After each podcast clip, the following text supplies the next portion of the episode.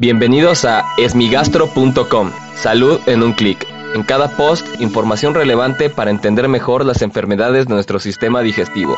Bienvenidos. Hola, ¿qué tal? Soy Norberto Chávez y les doy la bienvenida a esmigastro.com.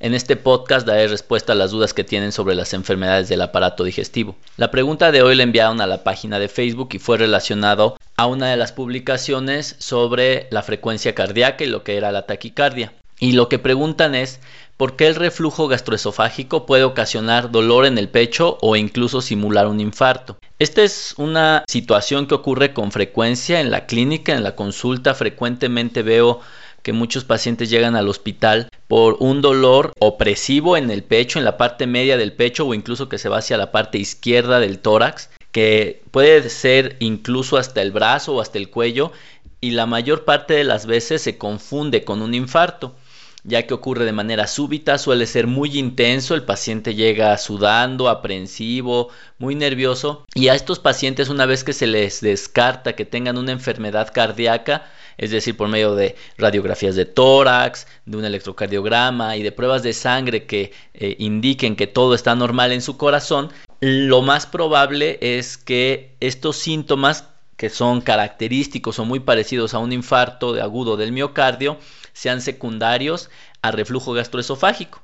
Esto es lo que se denominan las manifestaciones extraesofágicas del reflujo, ya que pues propiamente no son las más conocidas como las agruras o pirosis, la regurgitación o que se regresen los alimentos. Y esto se debe a que en muchas ocasiones el paciente al presentar episodios de reflujo el esófago hace un pequeño espasmo, es decir, una contracción abrupta de sus músculos y esta contracción puede ser dolorosa y dado que las terminales nerviosas que le dan sensibilidad al corazón y al tórax también se comparten con el esófago, pues es muy probable que esta contracción dolorosa sea secundaria a reflujo y que esta contracción de un dolor muy similar al de un infarto. También es muy importante mencionar que si el paciente ya sabe que tiene reflujo gastroesofágico y presenta datos como los que mencioné previamente de dolor, de taquicardia, palpitaciones, siente que el dolor se le va al cuello, no debe de asumir que es por su reflujo gastroesofágico, aunque así fuese.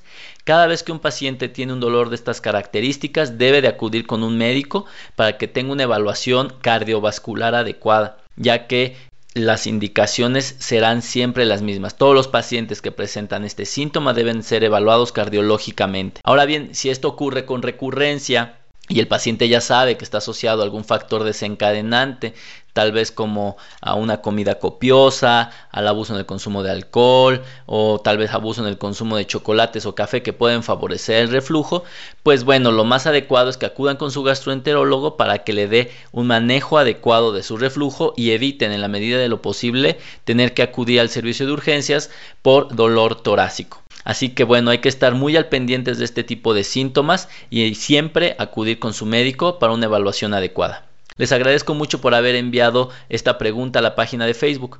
Si tienen alguna duda, los invito a que escuchen los episodios previos. Y si aún tienen algo que no les haya quedado claro, en el sitio web www.esmigastro.com encuentran el formulario a través del cual pueden enviarnos su pregunta. Gracias por haber escuchado este post.